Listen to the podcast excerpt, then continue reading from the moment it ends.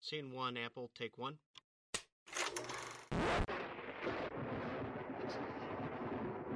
It's alive. It's alive. It's moving. It's alive. Oh, it's alive. It's alive. It's alive. It's alive.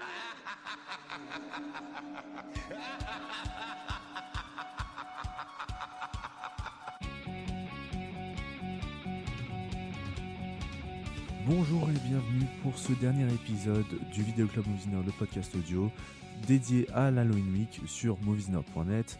Euh, je suis Axel, votre présentateur comme d'habitude. Euh, cette fois-ci, on arrive à la fin de l'Halloween Week déjà, mais on a passé euh, de bons épisodes. J'espère que ça vous a plu. Laissez-moi des commentaires hein, pour savoir si cette nouvelle formule vous a plu. Je réitérerai dans d'autres événements qui seront à venir cette année et l'année prochaine. Donc voilà. Euh, je vous ai parlé de pas mal de films, de 4 films déjà, euh, mais cette fois-ci, euh, bah, j'ai décidé de me tourner vers le futur. Euh, Qu'est-ce qu'il y a comme nouveauté au cinéma euh, en, en- film d'horreur? Euh, Bon, c'est un film qui est sorti en 2013, mais euh, qui m'a été conseillé énormément par Eddie, euh, que vous connaissez, qui est critique sur euh, le site Movies Nerd et euh, qui est euh, co-présentateur avec moi sur le podcast Movies Nerd. Euh, il m'a conseillé ce film euh, d'horreur dont je vais vous parler euh, tout de suite, mais euh, d'abord je vais vous dire le nom du film et après on est parti pour la musique et pour mon avis. Donc le film est sorti en 2013, comme j'ai déjà dit, c'est réalisé par James Wan. Euh, c'est un film d'épouvante horreur américain et c'est Conjuring, les dossiers Warren. C'est parti.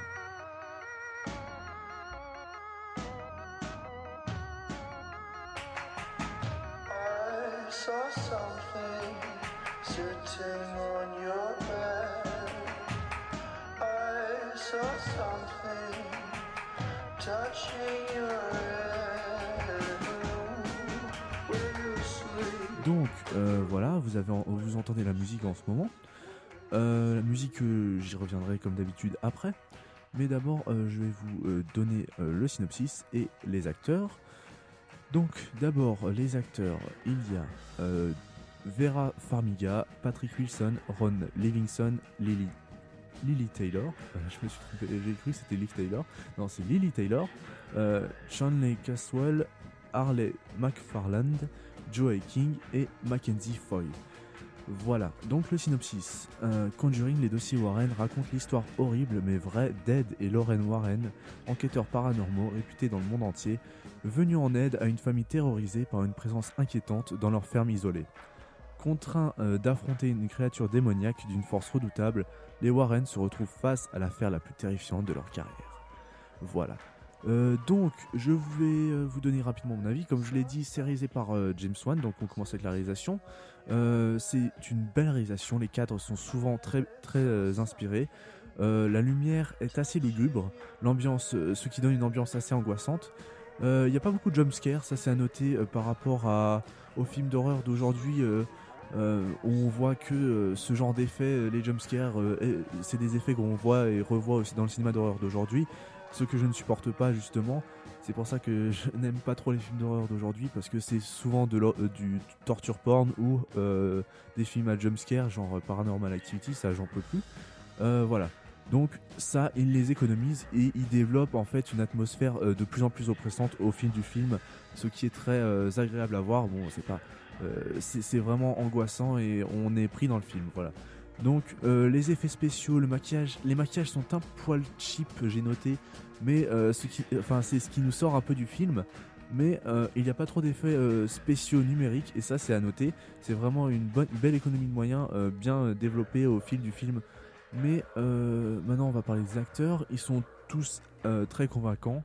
Euh, et euh, spécialement les enfants, euh, des enfants acteurs qui sont très convaincants. C'est difficile à trouver de nos jours et même, enfin de, tous les temps, c'est difficile à trouver.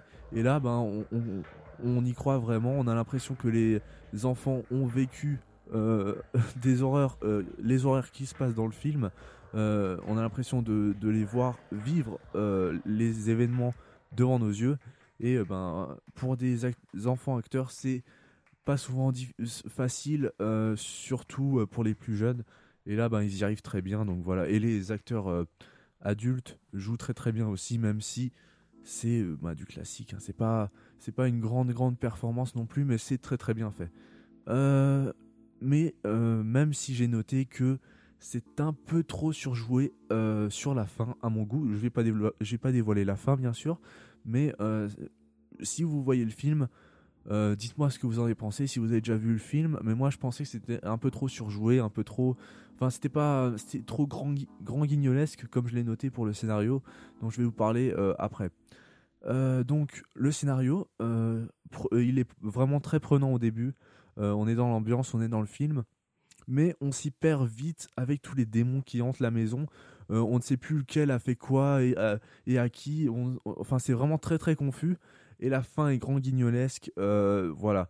Donc c'est euh, une- effluve de. Enfin, il y a, y a plein de zombies, euh, non pas de zombies, de, démons partout, et on n'arrive plus à savoir qui, qui est qui, comme je viens de le dire. Et donc ben, là, on s'y perd au bout d'un moment, et euh, ben c'était pas super agréable. Et j'ai trouvé qu'il était un peu trop long le film. Je me suis ennuyé durant les 30 dernières minutes, voilà. Donc c'était pas, c'était agréable à suivre, mais peut-être un peu trop long, et euh, c'était un peu confus quand même le scénario.